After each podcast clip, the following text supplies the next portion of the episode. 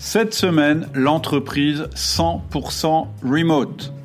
Je suis Cédric Watine, tu es chez Outils du Manager, le podcast en français sur le management le plus écouté. Cette semaine, je te propose une rencontre avec Romain Collignon.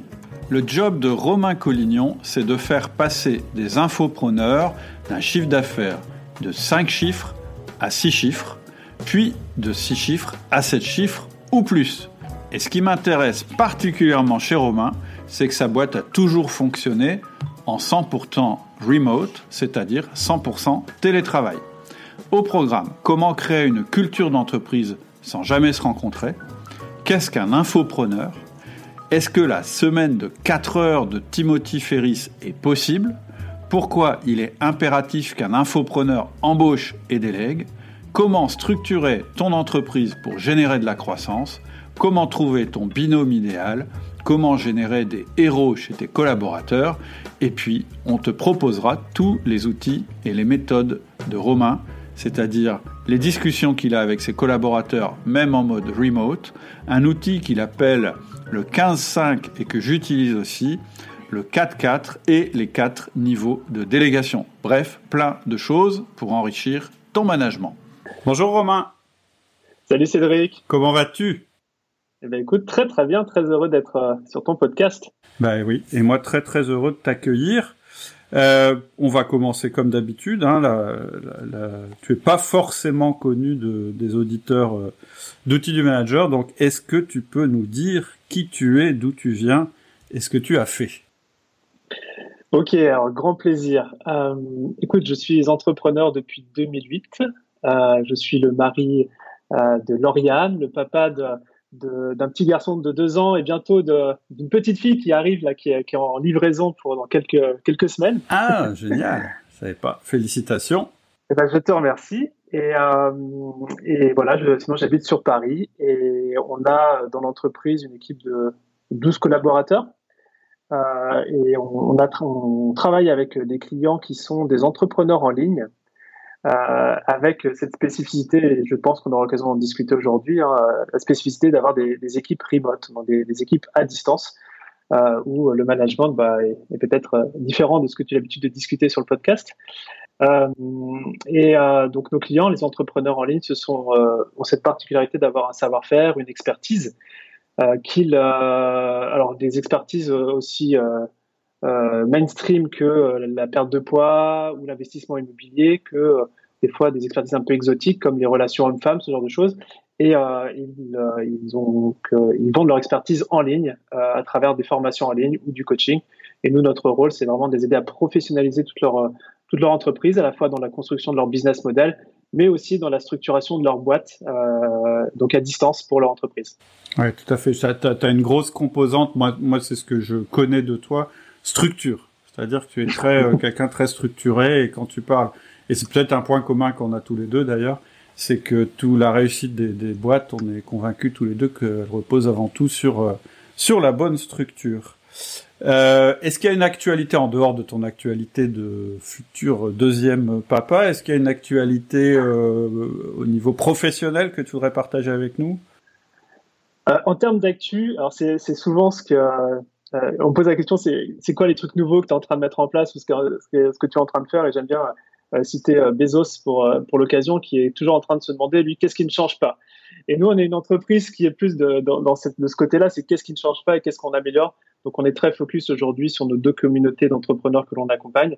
Euh, puisque effectivement quand on parle de structuration, euh, plus c'est structuré, plus la croissance elle est là. Donc là en ce moment on est surtout sur des sur une actu une actu de structuration de nos programmes et euh, et si peut-être euh, bah peut-être euh, petite actu c'est qu'on va justement lancer un podcast qui s'appelle Structure. Donc tu vois c'est c'est marrant que c'est marrant que tu aies parlé de structure parce que effectivement pour moi tu peux pas avoir une, une entreprise qui croit ou même des des, euh, ouais, des, des, des, hommes et des femmes qui, qui, qui se développent dans, dans l'entreprise si tu n'as pas une structure derrière pour supporter ça. Tout à fait. Ok. Donc c'est ça les prochains projets de de ta boîte. En fait, euh, comment s'appelle euh, comment s'appelle ta boîte ou comment s'appellent tes boîtes? Alors la, la boîte s'appelle Arc Diffusion, mais très peu connue puisque finalement on, notre nos marques sont autour des deux programmes euh, dans lequel sont nos clients et les deux programmes s'appellent l'incubateur 56 et le mastermind 67. Euh, voilà, une petite anecdote sur les chiffres. C'est vrai que dans notre entreprise, dans, notre écosystème de l'entrepreneuriat en ligne, on parle souvent de, passer d'un chiffre d'affaires à six chiffres vers un chiffre d'affaires à sept chiffres annuels. Donc c'est un petit clin d'œil euh, les chiffres que l'on a dans, dans le nom de nos programmes. D'accord. Ok. Ok, donc on va parler de management et euh, alors on, voilà, moi, moi, le, le, les caractéristiques que, que, je vois évidemment dans, dans, dans ce que tu présentes, c'est que tu as des équipes remote et ça, ça, ça m'intéresse. Euh, quand on a parlé du, du, de faire un podcast ensemble, tu m'as dit un truc moi qui m'a interpellé, c'est qu'en fait, contrairement à la plupart des entrepreneurs, toi, tu n'avais jamais travaillé autrement qu'en remote.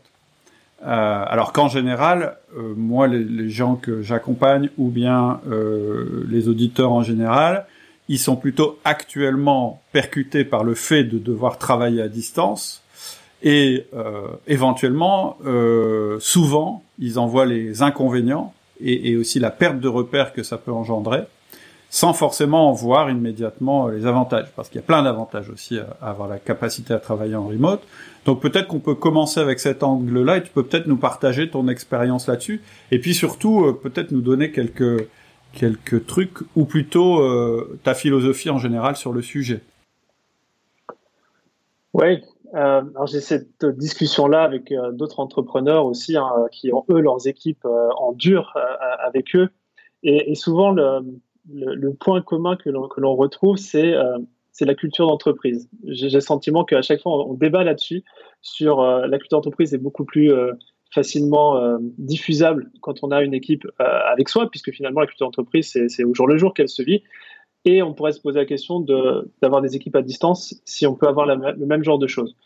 Euh, je t'aurais dit, il y a peut-être quelques années, c'était plus compliqué, euh, mais aujourd'hui, en fait, tout est encore une fois une question de structure, une question de communication aussi, euh, puisque c'est vrai que quand on est euh, tous ensemble dans, la, dans, le, dans le même endroit, dans la même entreprise, la communication se fait à la fois sur les projets qu'on développe dans l'entreprise, mais aussi dans les temps informels.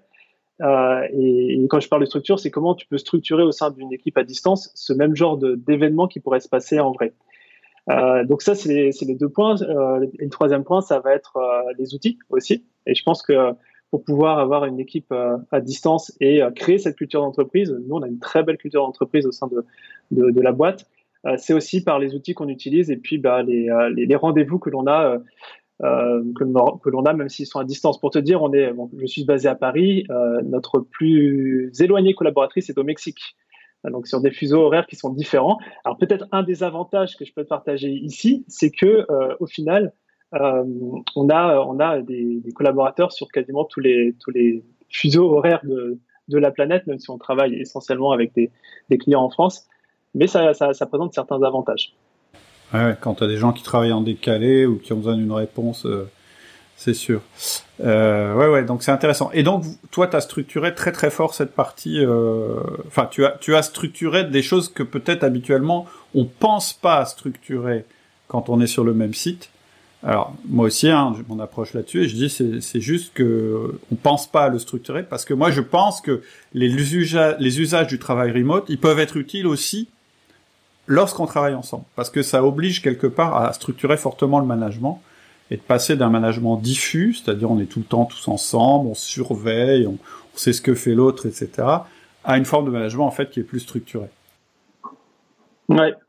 Bah écoute, euh, je te suis, je te suis là-dessus. Euh, le, côté, le côté structure, en fait, quand tu es à distance, tu es obligé d'y passer. C'est-à-dire que si tu passes pas, euh, ça peut très rapidement devenir le chaos. Enfin, j'imagine. En tout cas, je sais que moi, je mets beaucoup d'efforts et d'attention à faire en sorte qu'il y ait une vraie structuration pour accompagner, bah, par exemple, le développement des collaborateurs, pour accompagner leur productivité, pour accompagner euh, tout un tas de tout un tas de choses.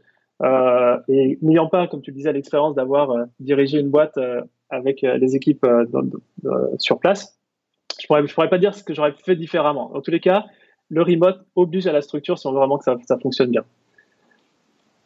Alors comment tu comment tu fais? C'est-à-dire que pour moi il y a diffé différents rituels peut-être. Enfin je sais pas comment tu appelles ça dans ta boutique, mais euh, tu parles de la communication, de l'interaction. Pour moi c'est un angle, mais il y a aussi le développement des collaborateurs.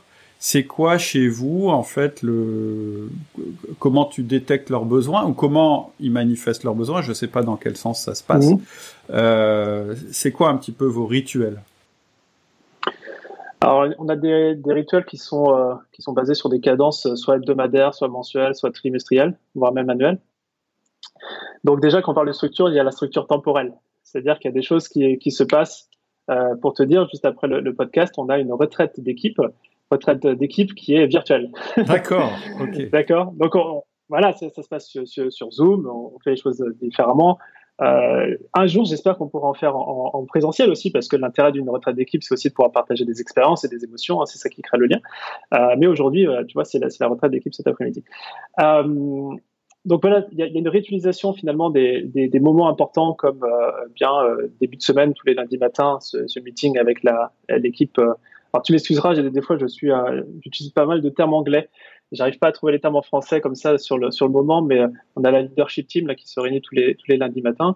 on a aussi des, des, points mensuels avec les différents départements d'entreprise et puis des points trimestriels avec mon, mon directeur, mon, mon CEO. Euh, sur lequel on va vraiment plus parler de stratégie, ça c'est mensuel.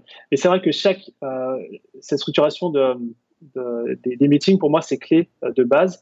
Et au sein même de chaque meeting, on a vraiment un agenda qui est très structuré. Euh, on utilise depuis maintenant trois ans, je ne sais pas si tu, connais iOS de Gino Wickman. C'est un système opératoire en fait qui est assez facilement euh, applicable pour toutes les entreprises qui souhaitent être à distance. Donc, euh, on utilise ce système-là.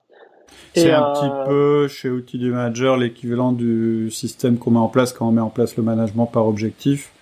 C'est-à-dire que tu as, bon, as un organigramme évidemment avec des missions, mais là-dedans tu injectes des, des objectifs qui sont euh, stratégiques, tactiques et semaine par semaine avec un suivi qui respecte les, les temporalités de chaque, chacune des choses, le temps stratégique, le temps tactique et le temps euh, hebdomadaire. Donc ça doit être assez proche, je pense. Oui, c'est proche et je pense de toute façon, moi c'est ça que j'ai pu remarquer, c'est que peu importe les termes qu'on va utiliser, c'est l'expérience et l'appropriation finalement euh, de, des outils euh, comme, les tiens qui font que ça fonctionne. Parce que sur le papier, finalement, les, tendances peuvent être très similaires. Et puis après, l'idée, c'est qu'on implémente une structure, une implémentation, par exemple, de, de meeting comme ça. C'est juste de garder le cap. Et, je crois que c'est ça pour moi l'un des plus importants, choses les plus importantes dans, le management d'une team euh, par équipe, c'est que euh, tous ces rendez-vous-là, ils soient dans l'agenda, mais sur des semaines, des mois et des trimestres à l'avance. quoi. C'est vraiment un rendez-vous pour tout le monde et où on a plaisir de se retrouver. Euh, tu, as posé la question tout à l'heure, ça me reste dans un coin de la tête, de, ce que l'on fait notamment pour développer les collaborateurs, ce genre de choses, au-delà des, rencontres. Euh, on est, moi, il y a deux outils qui me, qui me viennent en tête. C'est marrant, je viens de me rendre compte, tu utilises le mot outil tout le temps, tout le temps. comme quoi. Tu es bien, tu t'es bien conditionné. Ouais, je suis déjà conditionné par ton podcast. Euh, on utilise un outil qui s'appelle euh, 15 encore une fois, c'est un outil américain, mais qui nous permet à la fin de chaque semaine de prendre la pulsation euh, ou le pouls finalement de chaque membre de l'équipe. Donc c'est un outil qui, euh, qui où chaque personne voilà va partager qu'est-ce que j'ai fait cette semaine, qu'est-ce qui a marché, qu'est-ce qui n'a pas fonctionné, comment on pourrait améliorer euh, mon rôle personnellement, comment on pourrait, on pourrait améliorer l'équipe, euh, où est-ce que j'ai le plus de difficultés, mes challenges. Donc voilà, c'est encore une fois c'est structuré hein, ce, euh, le, le, contenu de, de, de, de, cet outil, de ce, rapport. comment, tu appelles Comment tu l'appelles? 15-5, donc c'est un 15 en, et 5 F-I-V-E. Euh, tu as plusieurs outils comme ça. Mais euh, ça, c'est le truc que tu pourrais avoir. Euh, tu vois, c'est un échange que tu pourrais avoir autour de la machine à café ou le vendredi soir avec ton, ton supérieur ou ton manager. Pour savoir comment s'est passé la semaine et quels objectifs tu auras pour la semaine suivante. Bah, ça, on est obligé de le faire en, en, en remote. Donc, tu vois, chaque collaborateur a, a, une tâche euh, tous les vendredis qui, qui apparaît dans leur logiciel. Et, et, euh, et nous, ça me permet d'avoir la, la, alors je dis nous, moi et mon CEO, d'avoir la, la, pulsation de ce qui se passe dans, dans l'entreprise. Et c'est vraiment nickel pour pouvoir apporter assez rapidement un soutien euh, de l'écoute, euh, puisque finalement, la, une des pires, la pire des choses peut-être, c'est quand un collaborateur va, va, apporter une idée, une idée d'amélioration, à la fois pour son propre rôle ou pour l'entreprise, et que tu l'écoutes pas, tu vois. Parce que tu le fais une fois, tu le fais deux fois, troisième fois, tu dis à quoi ça sert? Oui, c'est ça. Et, euh, alors, c'est encore un point commun. Moi, j'utilise un outil que j'appelle le 15-5, c'est quand même marrant mais moi, 15-5, ça veut dire 15 minutes pour le préparer, 5 minutes pour le lire. C'est ça, c'est la même chose. D'accord. Exactement. Ouais, ouais. Moi, je pense que ça, ça, ça, a des sources communes finalement, tu vois. Là. Ouais, ouais. Euh, donc voilà, ça, ça, c'est un outil. Et puis euh, euh, là, il y en a, bon, il y en a d'autres, mais il y en a un autre là qu'on est en train de. Et c'est très nouveau, c'est pour ça que je suis assez heureux de, de, le faire. C'est c'est le même genre d'outil, mais pour le, le, le, trimestre. Voilà, c'est une discussion que j'ai avec chaque collaborateur d'une demi-heure, sur lequel en fait, pendant le trimestre, plutôt que faire des retours, si tu veux, bon, quand tu as un collaborateur, qui travaille bien, c'est toujours important de, le mettre en avant. Euh, mais quand ça va euh, pas très bien sur certaines choses, c'est important aussi de le dire, mais de le dire dans, un contexte d'amélioration et de, productivité. Et là, on a mis en place euh, un nouvel outil trimestriel qui est une discussion d'une demi-heure sur lequel voilà, je, vais lui partager comment dans ton rôle, dans tes responsabilités, tu peux être un héros pour moi.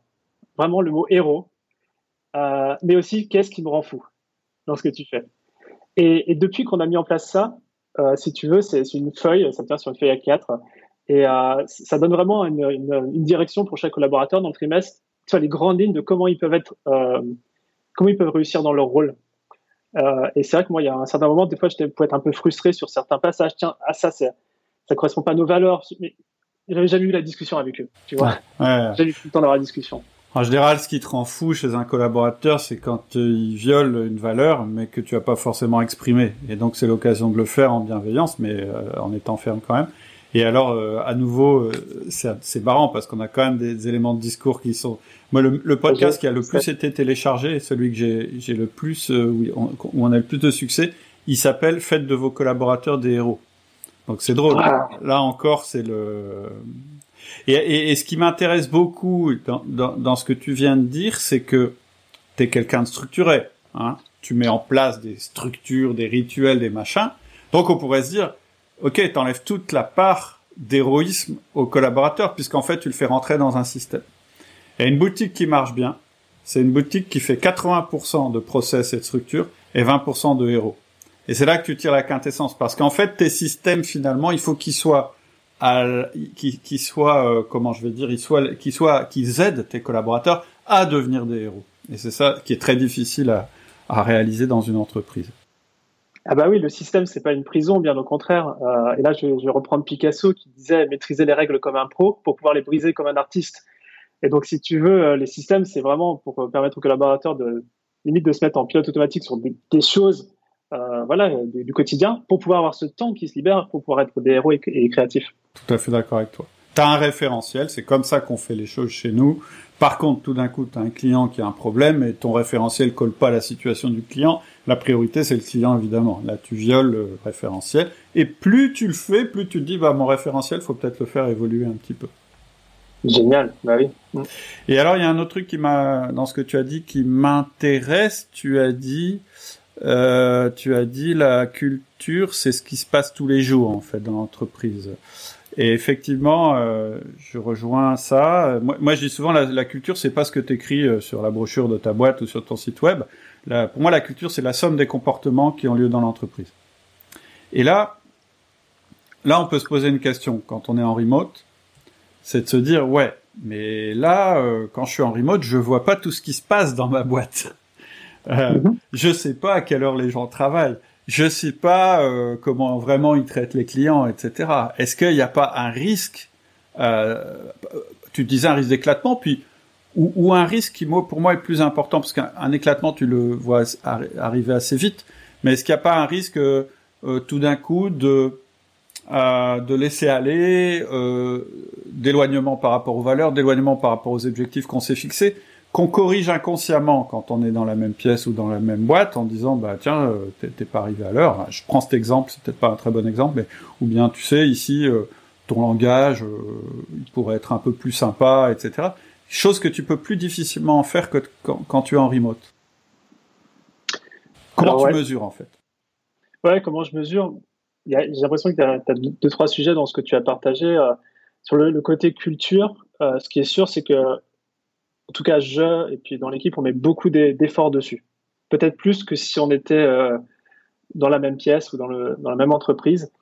Euh, un exemple euh, dans l'agenda de notre retraite d'équipe, c'est ce qu'on appelle en anglais core value shout out. Alors c'est en anglais, mais en français, ça serait en fait, on, va montrer du doigt, on va plutôt fêter un des membres de l'équipe qui a mis en avant une des valeurs cœurs de l'entreprise. Et, ça, c'est quelque chose qu'on fait de manière trimestrielle. Et chaque membre de l'équipe va dire Ah, j'ai vu machin, il a fait ça, ça souligne telle valeur cœur. Donc, on, est de, manière générale, je suis plus à aller montrer et à mettre en avant. Tu vois, ça vient activer un sentiment de fierté qui est important, hein, d'appropriation aussi des valeurs cœur. Quelqu'un qui va euh, souligner une valeur cœur. Dès qu'il y a, euh, et souvent tu l'as mentionné tout à l'heure, quelque chose qui va me frustrer, bah, il y, a plusieurs catégories des choses qui peuvent me frustrer personnellement, mais une d'entre elles, c'est quand la valeur cœur n'est pas respectée, puisque c'est l'ADN de la boîte, tu vois. Euh, eh bien là, je, je, souligne pourquoi je ne suis pas forcément en joie avec ce qui a été fait, tout simplement parce que ça ne va pas soutenir la valeur cœur. Et donc ça, c'est, euh, mais ça, je, je le fais pas devant tout le monde, je le fais vraiment en one to one, euh, parce que je veux vraiment, enfin, ouais, c'est, plus du, du, du coaching là-dessus. Et euh, et puis, euh, quand il y a quelque chose qui ne va pas, euh, parce que ça arrive aussi, euh, ça m'arrive d'avoir des, franches discussions. on fait ça sur Zoom, avec une approche de communication bienveillante aussi autour de ça. L'idée, c'est que chaque collaborateur puisse, moi, moi inclus, puisse repartir avec l'esprit léger et puis savoir exactement quoi faire. Mais moi, c'est un truc sur lequel j'ai beaucoup bossé, notamment ces 12 derniers mois, parce que j'aurais été plutôt du genre à dire, bon, c'est pas si grave que ça. Mais en fait, quand on est en remote, euh, plus tu accumules les trucs, euh, plus à un moment, si tu veux, c'est une bulle. Tu vois, ça gonfle, ça gonfle. Jusqu'au jour où moment, tu exploses. Et quand ça explose, c'est pas bon. non, non, c'est ça. Euh, chez nous, on a l'outil feedback, donc dont on parle souvent. Et le comment il marche le feedback Comment ça marche ouais. Le feedback. Alors, le principe hein, chez Outil du Manager, ce qu'on dit, c'est que chaque personne dans l'entreprise a un entretien d'une demi-heure chaque semaine avec son manager. Euh, c'est l'approche. Donc, dans un sens, le manager doit avoir un entretien d'une demi-heure avec chacun de ses collaborateurs. Et à l'inverse, il faut toujours que tu t'assures que dans ta boîte, tout le monde ait un entretien d'une demi-heure avec quelqu'un. C'est le moyen le plus simple de structurer ta boîte et de relier les personnes entre elles. Et il y a une autre règle qui est de dire euh, jamais plus de 8 personnes par manager parce que c'est difficile quand on a soi-même du travail à faire, euh, de manager, euh, bah, voilà, de prendre plus de 4 heures par semaine, etc. Ça, c'est le premier outil, c'est ce qui permet, si tu veux, d'avoir la récurrence de la communication, etc., etc. Et la deuxième chose, c'est que au bout d'un moment, quand la confiance est établie à travers cet entretien individuel, on met en œuvre l'outil feedback. Le feedback, c'est comment je dis à mon collaborateur ce qui va et ce qui va pas. Donc, tu as deux types de feedback, positif, négatif. Et le feedback, c'est un protocole en trois parties. Il euh, y, a un moyen de le dire à ton collaborateur pour que ça ne passe ni pour une, une récompense, ni pour une punition, parce que c'est pas le rôle. Et en fait, le truc là, c'est de dire avec bienveillance. En, fait, la vraie bienveillance, parce que tu sais, la bienveillance, on en entend parler tout le temps. C'est un terme un petit peu. Tu peux pas être contre la bienveillance. Ah, non, non, moi la bienveillance, j'aime pas. Et personne qui va te dire ça, sauf qu'on sait pas ce que c'est réellement. Pour moi, la vraie bienveillance, c'est savoir dire avec beaucoup de confiance et d'espoir ce qui va pas. C'est-à-dire savoir dire positivement du négatif. Et, et, voilà, et c'est ça. Et, ce que tu dis, la bulle, c'est exactement ce qu'on veut éviter. Et c'est pour ça qu'on a cette fréquence de communication qui est très rapprochée. Et c'est pour ça que on a en permanence l'idée feedback. Qu'est-ce que je peux lui dire, soit pour le renforcer dans ce qu'il fait bien, soit pour le réajuster dans ce qu'il fait pas bien. Et l'image qu'on prend souvent, c'est la voiture.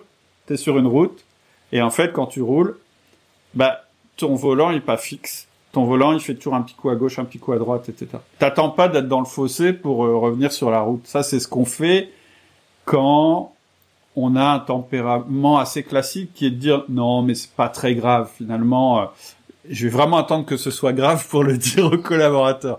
Sauf que quand tu le dis, quand c'est grave, tu crépilles les murs. Lui, il entend rien parce qu'il y a un contenu émotionnel qui est tellement fort que finalement il est traumatisé par la manière dont tu lui parles, il n'écoute même plus ce que tu lui dis, quoi. Donc, je pense que, je pense que c'est ça que tu veux dire. Ce, sur quoi tu as travaillé, c'est un peu ça. C'est savoir dire au fur et à mesure ce qui pourrait, euh, ce qui pourrait un peu partir euh, en live, quoi. Ouais, exactement. Tu, tu soulignes le, côté habitude. C'est aussi d'en prendre l'habitude parce que on peut être effrayé de le faire au démarrage et c'est, voilà, c'est une compétence du manager à développer personnel, mindset.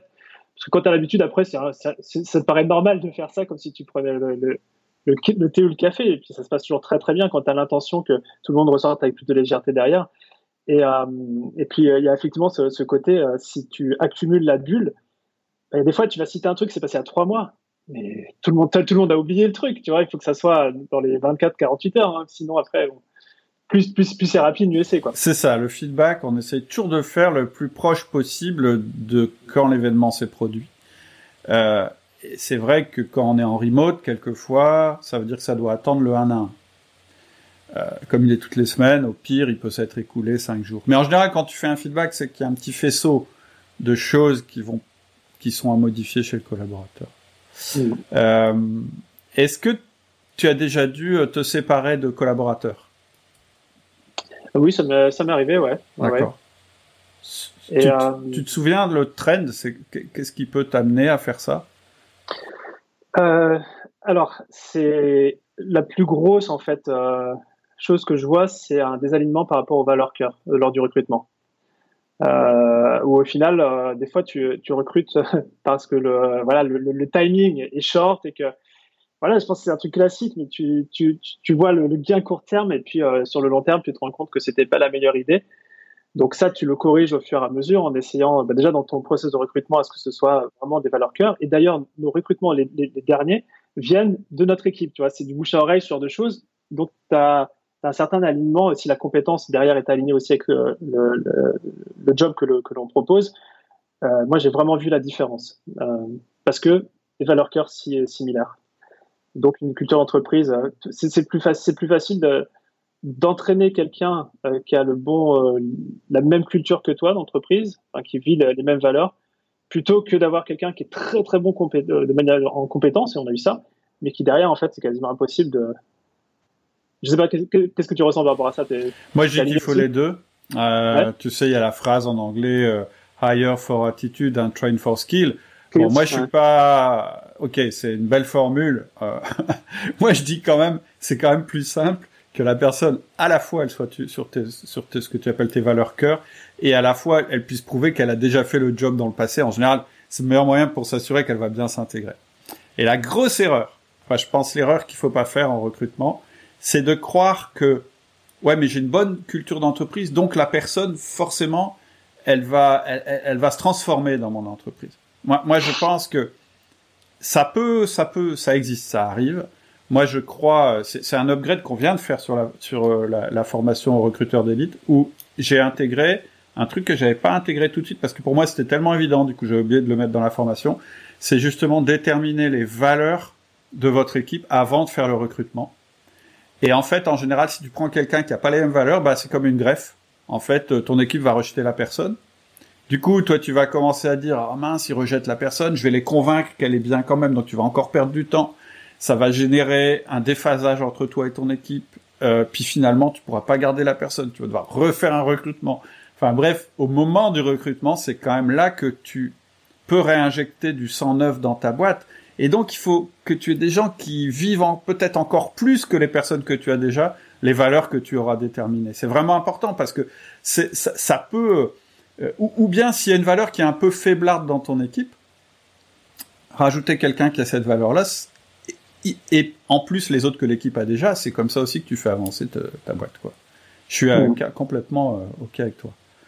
Et mmh. alors moi, il y a un autre truc qui m'intéresse vachement dans dans, dans, dans dans ta dans ton métier, c'est que moi je découvre un peu le métier de d'entrepreneur web. C'est à la base, moi tu sais, je suis chef d'entreprise euh, boîte en dur et l'activité outil du manager, c'est une autre activité plus récente pour moi, etc. Et donc je découvre ce monde-là que je connaissais pas du tout. Et alors moi, il y a un truc qui me qui, qui, qui me pose un petit souci, c'est parce que je évidemment je me renseigne, je suis pas mal d'infopreneurs, tu les appelles comme ça peut-être aussi ou? Oui, infopreneurs. Ouais. Et, et, je trouve, je sais pas si ton avis aussi, mais que ils sont un peu allergiques euh, à, l'embauche et, et, et, très souvent, d'ailleurs, ils sont sur le mode ouais, euh, t'étais un salarié euh, frustré, bah maintenant tu vas devenir un chef d'entreprise euh, complètement libre, etc. Et surtout, ça veut dire aussi que t'embaucheras personne parce que embaucher des gens c'est compliqué, puis tu veux pas leur faire vivre ce que toi t'as vécu quand t'étais salarié. Et là, je suis super content. Je trouve quelqu'un qui travaille avec ces gens-là, etc., qui me parle de structure et en plus qui qui euh, qui a 12 collaborateurs. Donc donc t'es un peu. Est-ce que tu es pas atypique dans le monde de dans dans ce monde-là?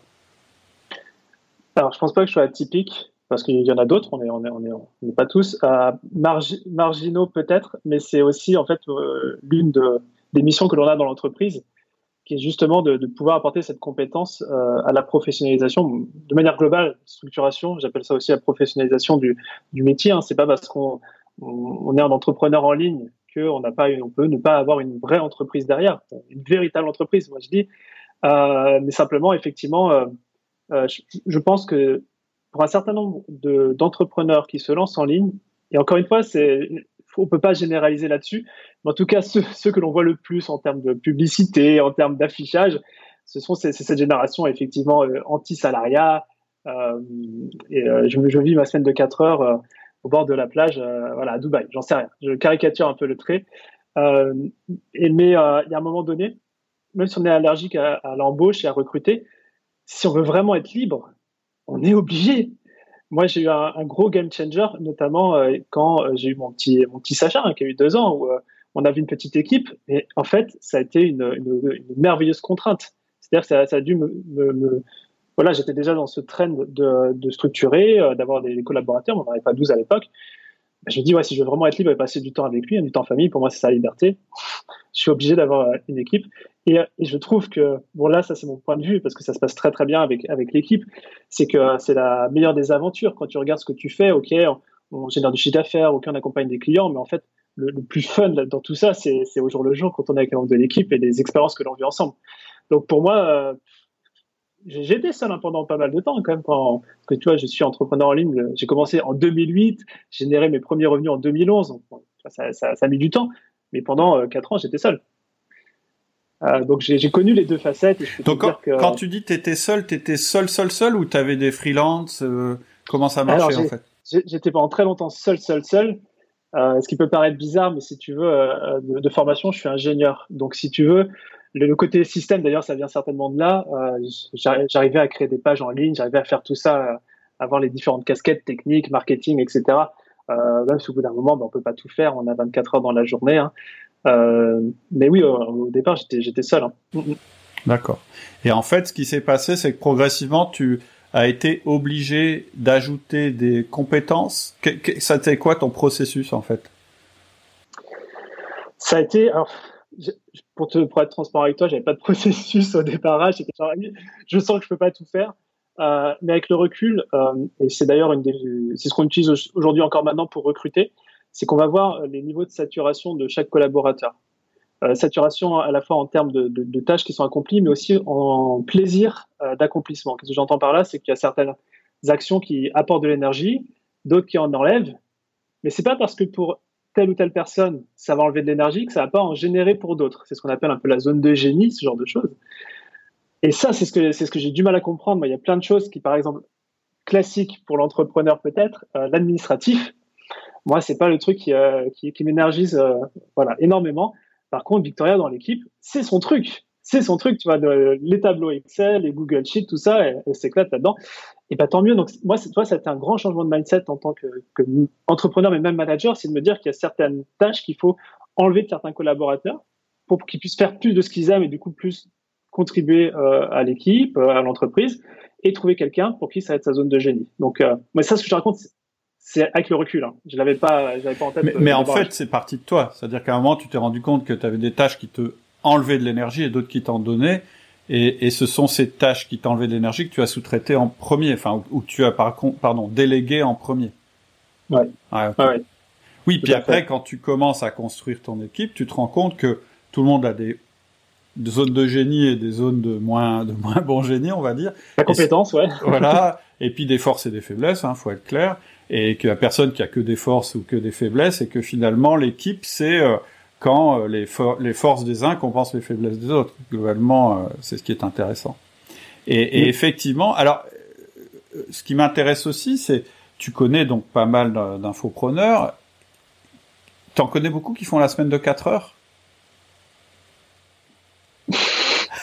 Non, faut, faut raconter l'histoire derrière la semaine de 4 heures de Tim Ferriss, mais euh, non, en, vrai, tous ceux qui ont une véritable entreprise, euh, enfin voilà, avec les équipes, tout ça, ils font pas la semaine de 4 heures. Euh, mais peut-être qu'ils font 4 heures dans la, Ah, quoique, moi aujourd'hui, peut-être que je fais la semaine de 4 heures, dans le sens où je vais avoir 4 heures par semaine de choses que je n'aime pas forcément faire. Tu vois ce que je veux dire? Donc, donc, associé au travail, vraiment associé.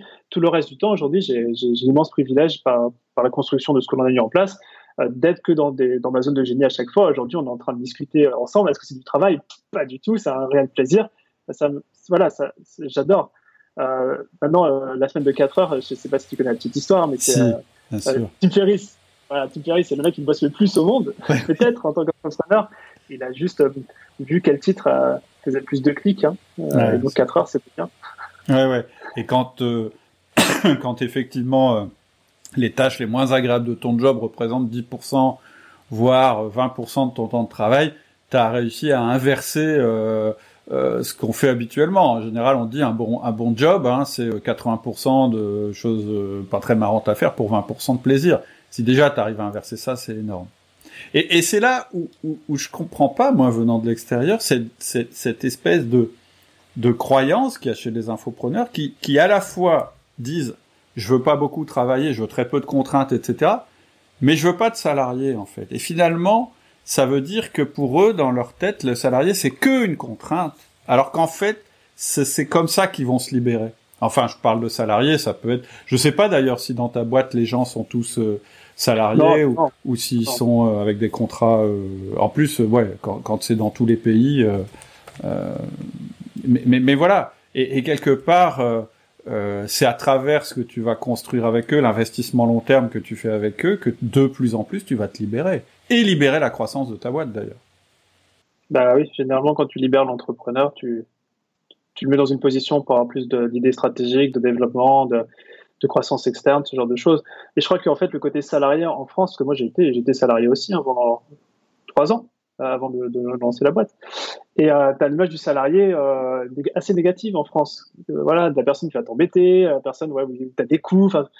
Mais euh, une fois que tu as passé déjà un, surtout quand tu es en ligne, tu peux avoir des, contrats euh, freelance hein, pour, travailler, mais c'est des membres de l'équipe puisqu'ils travaillent avec toi tout le temps, mais pas à plein temps, tout simplement. et puis après, comment dire tu as beaucoup de salariés qui aussi travaillent à distance et qui sont ultra sérieux. Et nous, on, a ça dans notre boîte. Alors, bien entendu, euh, nous, dans notre processus de recrutement, on fait aussi des, tests pour savoir si, euh, si, ces personnes sont aptes à pouvoir travailler aussi en autonomie, ce genre de choses.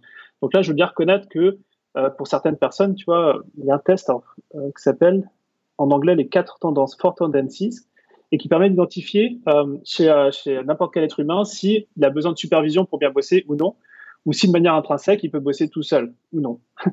Et, euh, ou les deux, des fois. Hein. Des personnes qui, arrivent, qui ont cette motivation intrinsèque et cette euh, motivation extérieure. Et ça, c'est un test que l'on fait parce qu'on veut, si quelqu'un a besoin de motivation extérieure et toujours quelqu'un derrière lui, ça, ça le fera pas. Ouais. Les Four Tendencies, c'est une, euh, une consultante américaine, je crois, qui, a, qui est une écrivain américaine qui a développé ça. Et Gretchen Rubin. Comment tu dis Gretchen Rubin. Ou oui, c'est ça. Oui, oui, tu as raison. Ça me revient maintenant. Et c'est par exemple, est-ce que la personne, est-ce qu'elle va plutôt, euh, pour réussir à aller à son club de sport tous les jours, euh, elle, va, elle va être auto-motivée ou est-ce qu'elle a besoin de dire à ses copines, je vais au club de sport? C'est ce mm. genre de truc. Et ah donc toi, tu fais ce test-là euh, avant d'embaucher aussi pour être sûr que la personne n'ait pas besoin. Oui, mais par, exemple, on a, on a, il y a le côté aussi, la personne qui à la fois intrinsèquement ne se motive pas ou et, et, d'extérieur non plus. C'est ce qu'on appelle le profil rebelle. Bah, ça, le profil rebelle, ça peut être des, des, très bonnes personnes aussi, tu dirais sur le papier non, mais sur le papier, si, euh, si tu arrives à mettre du fun en fait dans leurs activités, ils, ils, sont incroyables. Donc tu vois, mais ça, il faut le savoir, il faut, il faut, faut avoir cette intelligence un petit peu de repérer ça chez tes collaborateurs pour pouvoir communiquer de manière bien spécifique euh, aux, différents, aux différentes personnes. Ouais, ouais, de trouver les, les leviers en fait chez chaque personne. Hmm. Ouais. Et euh, est-ce que tu dirais que... Alors déjà, ce qui m'intéresserait de savoir, tu es en direct avec chacun de tes collaborateurs ou tu as une structure? C'est-à-dire que tu manages des gens qui managent d'autres personnes, avec 12 personnes dans ta boîte? Ouais, aujourd'hui, j'ai mon ma, plus grosse interface, c'est euh, mon CEO. Donc, on pourrait appeler ça directeur ou euh, euh un profil intégrateur. Il y, a, différents termes comme ça euh, qui, euh, qui managent. Après, sur certains aspects, par exemple les personnes, euh, les, mes coachs dans les programmes, parce qu'on a des coachs dans les programmes, c'est moi qui les manage. Donc, euh, mais euh, j'ai tendance j'ai pas plus de 8 collaborateurs en direct. D'accord, ok. Ouais, parce que c'est souvent une règle que je retrouve hein, dans beaucoup d'équipes. Euh, au-delà de 8, en général, c'est compliqué, en effet. Bah ouais. ouais, ouais.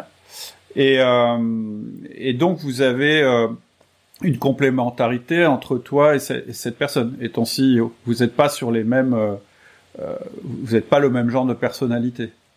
Non. Euh, alors, on partage les mêmes valeurs, ça c'est clair. Euh, maintenant, moi, je vais être... J'aime bien cette analogie de... De, de, la scène. Euh, quand tu vas voir un spectacle, tu as la personne qui est sur scène et qui est euh, ce qu'on appelle front stage, hein, qui va faire le spectacle, et puis tu as la personne derrière qui pilote tout ce qui doit se passer dans la salle pour que ça se passe bien. À la fois les tickets d'entrée, pour qu'on soit bien assis, euh, la lumière. Donc ça, c'est mon CEO. Et moi, je suis sur scène, et donc j'ai besoin que tout soit en place pour pouvoir produire le meilleur des spectacles. Euh, donc c'est vraiment cette analogie qu'on a tous les deux. Et en fait, tu retrouves ça dans, dans, dans, pas mal de boîtes. Quand tu regardes euh, ce concept, moi j'appelle ça visionnaire intégrateur. Euh, c'est issu du livre Rocket Fuel. Euh, mais euh, tu prends Walt Disney, bah, tu connais Walt Disney l'entrepreneur, mais tu as son frère Roy, c'est lui qui a implémenté toutes les stratégies, finances, tout ça. Donc on, ne le connaît pas Roy parce qu'il n'a a pas été mis en lumière. Mais tu regardes toutes les grosses entreprises, il y a toujours eu ce duo finalement. Euh, D'ailleurs, Roy, ça l'intéressait certainement pas d'être mis en, lumière. Ah non. Hum. Non, non, je suis, je suis d'accord avec toi, ça marche très. En fait, c'est un petit peu euh, dans une boîte quand tu as un directeur du développement et un, directeur des opérations. C'est-à-dire, euh, c'est ça. Et, ça peut pas être les mêmes profils, sinon ils vont se marcher dessus tout le temps.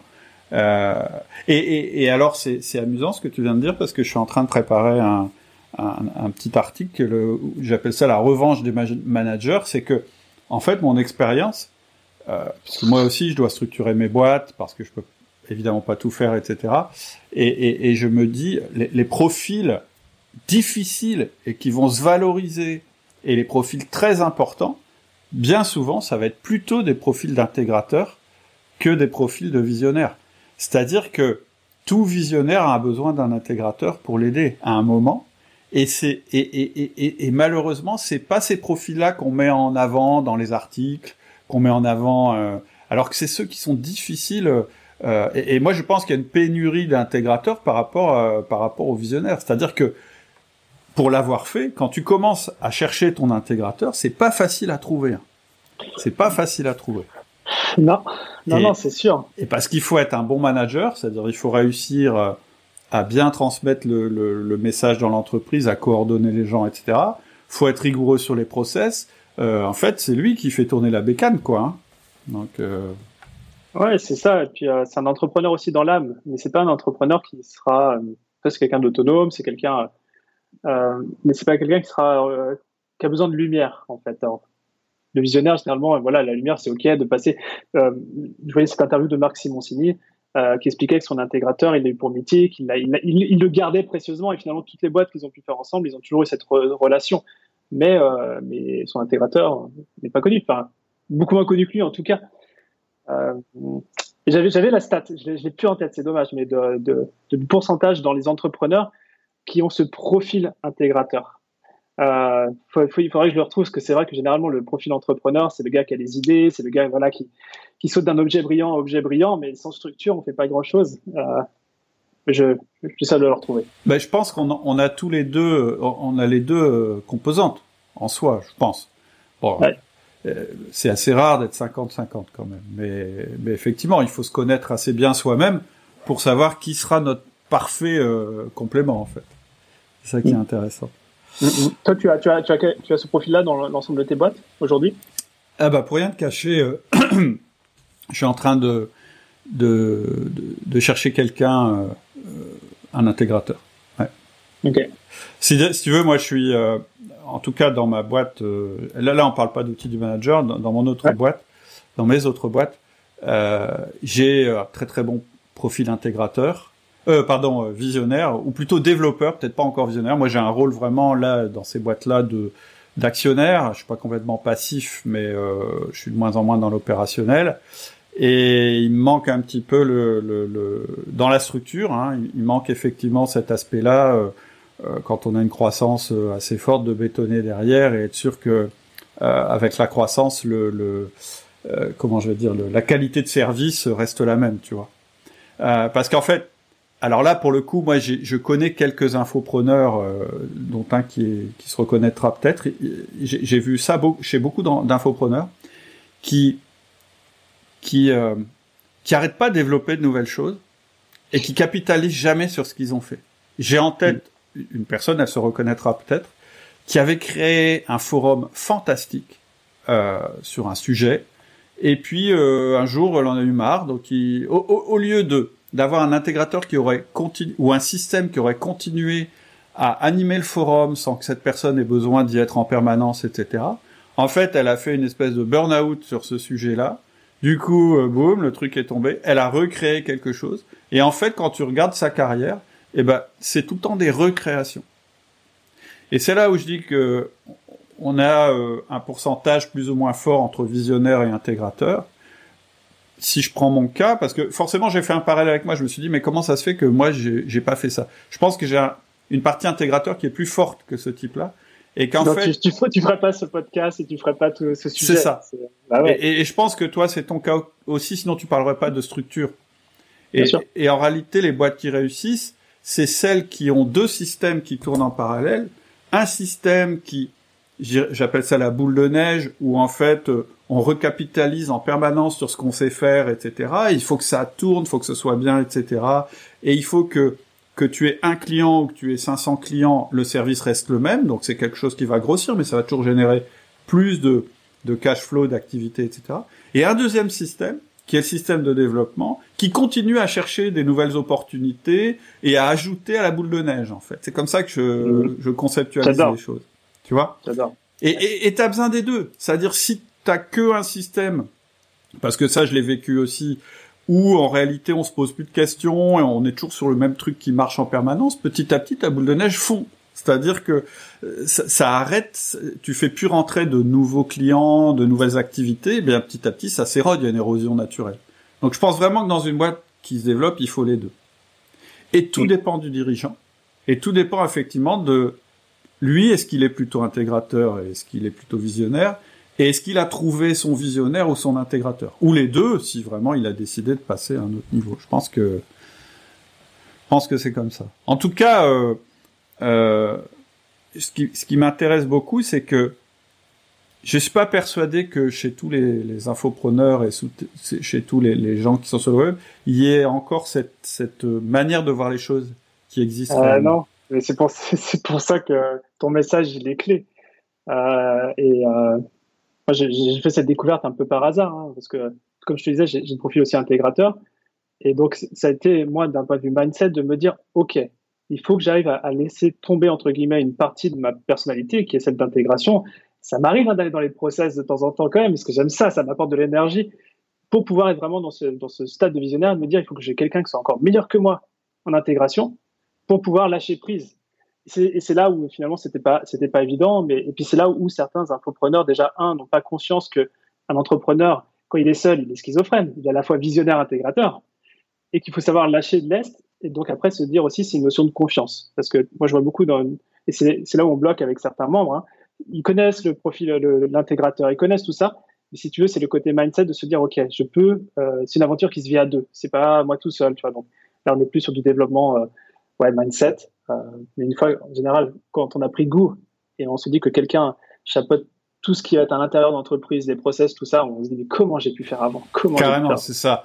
En fait, je crois que la meilleure euh, manière de convaincre euh, ces gens-là, c'est de leur montrer euh, l'autre face, quand tu es passé de l'autre côté, comment ça se passe?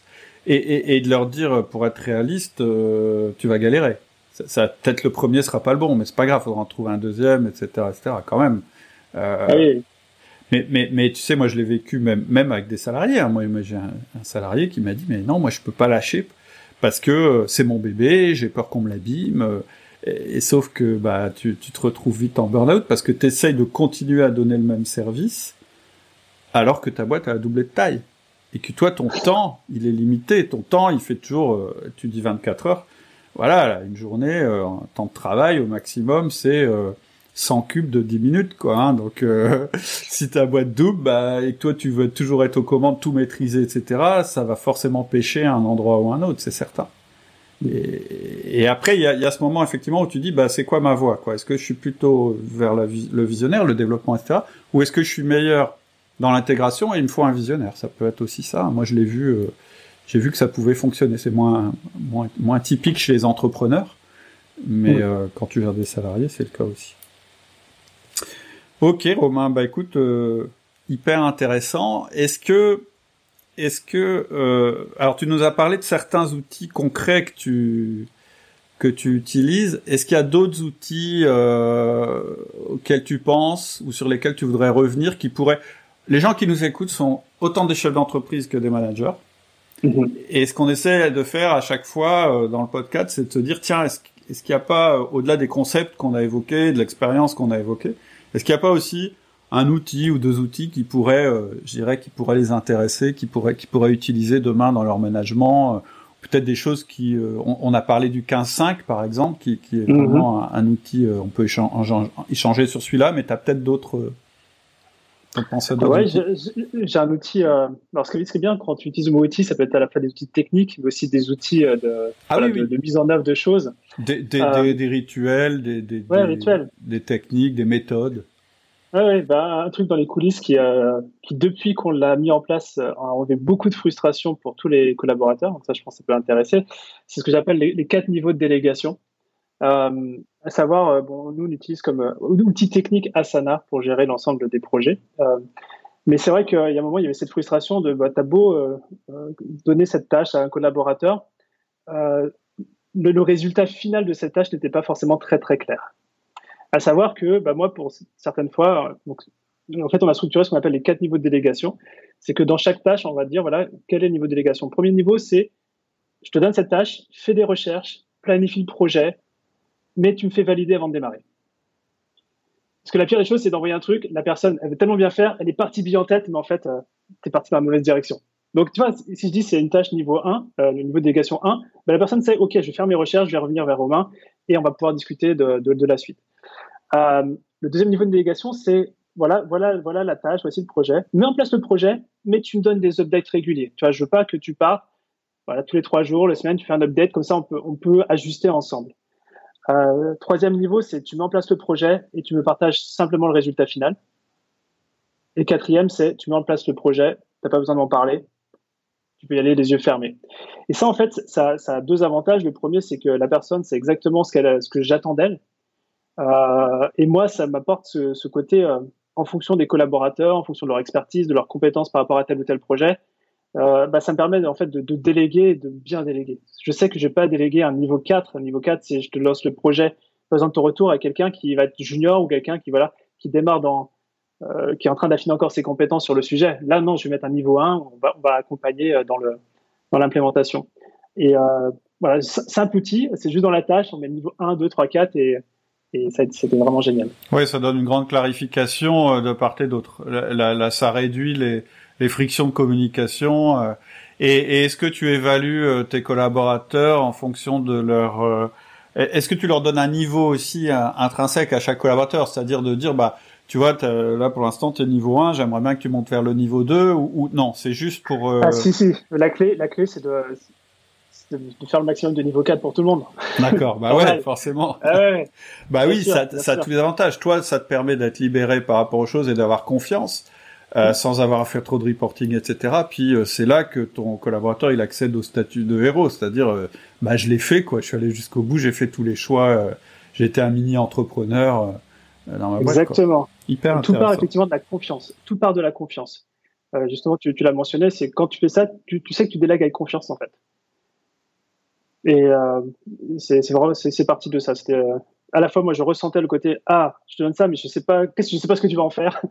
Euh, et puis bah à la fois la, personne quand elle reçoit un niveau 4 elle se dit ah ouais bon, Romain il a confiance en moi que j'ai les capacités de le faire et tout ça donc je vais vraiment m'y donner. Donc et ça la confiance pour quelqu'un qui a un profil ingénieur ou un profil peut-être on appelle ça consciencieux en disque c'est une grande découverte. Moi je sais que les gens avec lesquels j'ai plus de mal à les laisser euh, lâcher prise, etc. C'est des gens qui ont un profil un peu ingénieur parce que tout se contrôle. Je veux dire, euh, tu mets des boucles de feedback sur une machine, etc., euh, etc. Et là, tout d'un coup, tu découvres que, bah, des fois, c'est même plus la peine parce que la confiance est établie et que c'est ton collaborateur qui va ressentir s'il a besoin de toi ou pas. C'est plus toi qui va essayer en permanence de voir s'il a besoin de toi. Quoi. Mm. Donc c'est intéressant. Et puis c'est le levier ultime, la confiance dans l'entreprise. Je suis d'accord avec toi à 100%. Bah la confiance coûte moins cher que le contrôle. ah ouais, ouais, puis euh, ouais, exactement. Puis moi, j'ai pas de temps à perdre à contrôler en fait. Je, peux avoir un profil de, contrôle d'ailleurs. C'est un, un, de mes profils. J'aime beaucoup contrôler les choses, donc je travaille moi sur ma flexibilité, sur le lâcher prise.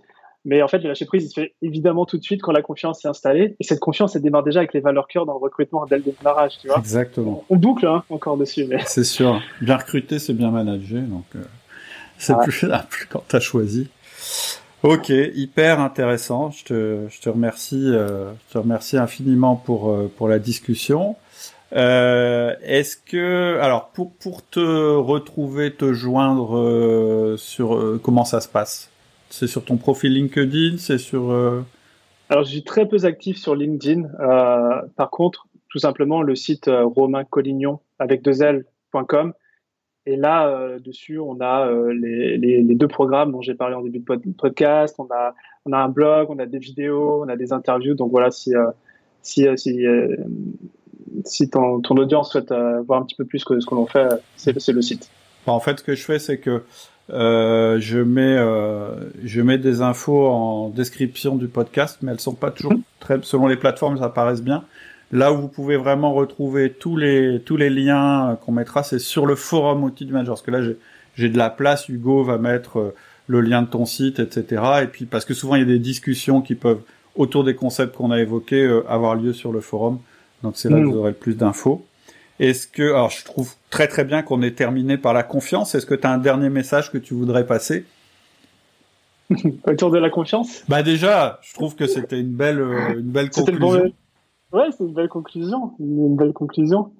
Mais euh, ouais, peut-être un dernier message qui va paraître. Euh, en tout cas, moi, c'est mon expérience en tant que manager parce que je, je me suis jamais dit que j'ai la casquette de manager. C'est un petit peu euh, une nécessité qui est, qui apparue et sur lequel c'est un gros mot pour moi, mais sur lequel maintenant je mets beaucoup beaucoup de plaisir, tout simplement parce que le manager c'est aussi un leader, un leader, tu vois, qui qui, qui, fait en sorte que c'est, qui investit dans ses équipes, qui investit dans les membres de son équipe et qui les fait grandir.